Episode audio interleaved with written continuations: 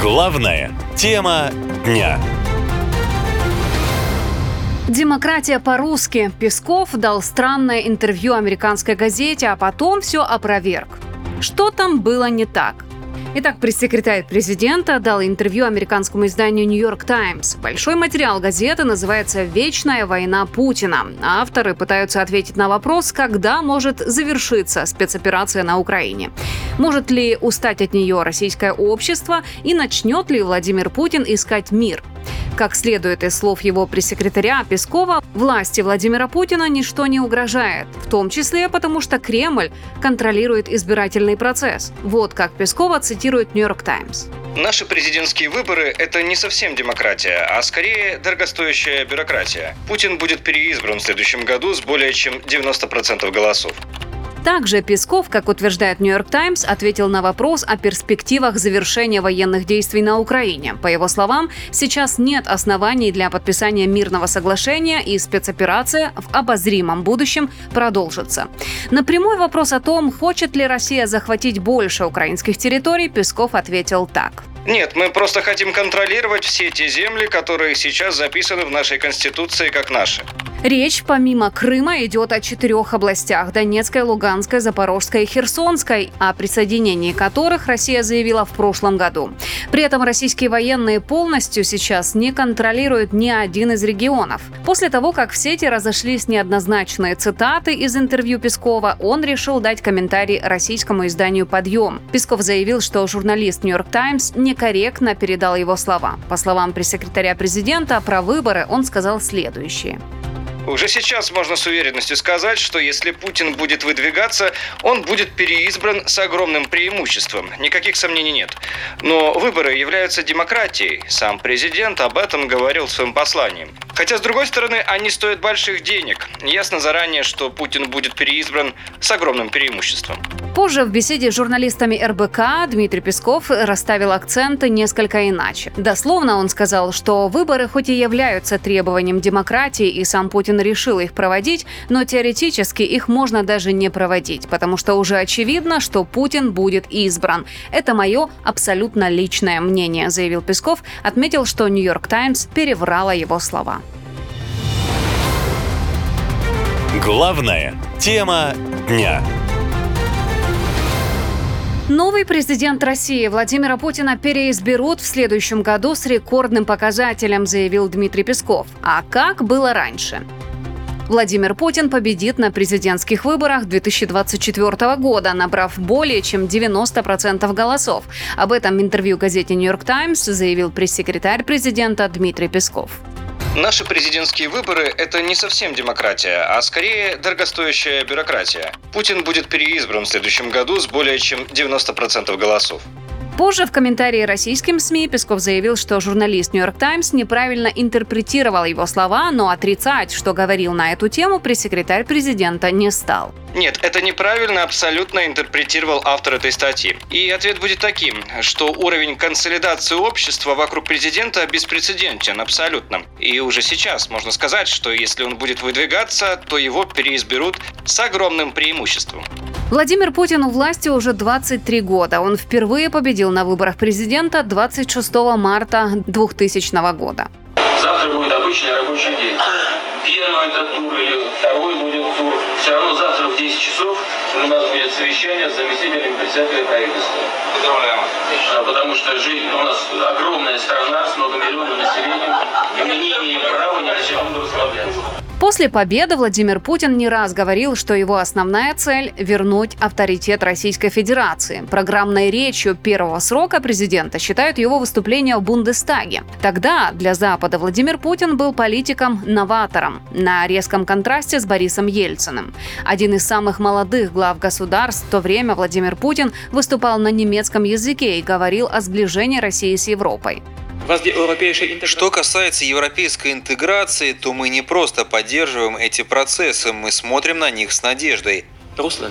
Россия – дружелюбная европейская страна. Для нашей страны, пережившей столетия военных катастроф, стабильный мир на континенте является главной целью. С тех пор Владимир Путин 19 лет был на посту президента и 4 премьер-министра. Хотя и тогда всем было понятно, кто обладает реальной властью в России, говорит политолог Юлиус Фрайтак. Пока Дмитрий Медведев играл роль технократа, Владимир Путин на посту премьер-министра занимался законодательным ограничением прав и свобод российских граждан. В 2020 году депутаты Госдумы поддержали поправки в Конституцию, которые обнулили президентские сроки Владимира Путина. И хотя за предыдущих четыре срока на посту он не раз говорил, что баллотироваться больше не будет, все же у него есть возможность остаться на посту президента до 2036 года. На Западе его уже сравнивают с царем за нежелание отдавать власть больше двух десятилетий. Главная тема дня. Рейтинг президента. Дмитрий Песков уверен в победе Владимира Путина на выборах, а социологи – не совсем. Какие прогнозы экспертов? Итак, в интервью «Нью-Йорк Таймс» пресс-секретарь президента заявил, что избрание Владимира Путина на предстоящих президентских выборах уже очевидно, поэтому их можно даже не проводить. При этом он уточнил, что это его личное мнение. Песков считает, что традиционно высокий рейтинг доверия Владимиру Путину доказывает, что он работает эффективно на благо россиян и отвечает чаяниям людей. Но с этим утверждением согласны не все россияне. Поддерживаете ли вы управленческие решения Владимира Путина на данный момент? Не поддерживаю. Сможете объяснить, почему? Потому что он развязал войну. Но единственное плюс, который я вижу, то что экономию поддерживает. Все остальное минус. Я поддерживаю, потому что я за страну. Без всяких оговорок. Люди все хуже живут, мне кажется, с каждым годом. Хотя в мире все, на, на, наоборот, все лучше, мне кажется. А мы сейчас не просто не можем э, сами развиваться, но еще нас отрывают от всего остального, что происходит в мире. И поэтому у меня проблема с сахаром, сахаром. Если вдруг у меня появится диабет, я не смогу лечить его, потому что все лекарства, эти лекарства просто не будут завозить через некоторое время. Поэтому есть страхи большие. По данным Всероссийского центра изучения общественного мнения, действующему президенту доверяют четверо из пяти жителей России. Об этом говорят результаты опроса, проведенного в ЦИОМ в апреле. Согласно данным, опубликованным на сайте организации, деятельность президента одобряют 77,5% россиян. В проведенном опросе участвовали 1600 россиян в возрасте от 18 лет. По мнению некоторых экспертов, высокие рейтинги президента могут искусственно накручиваться.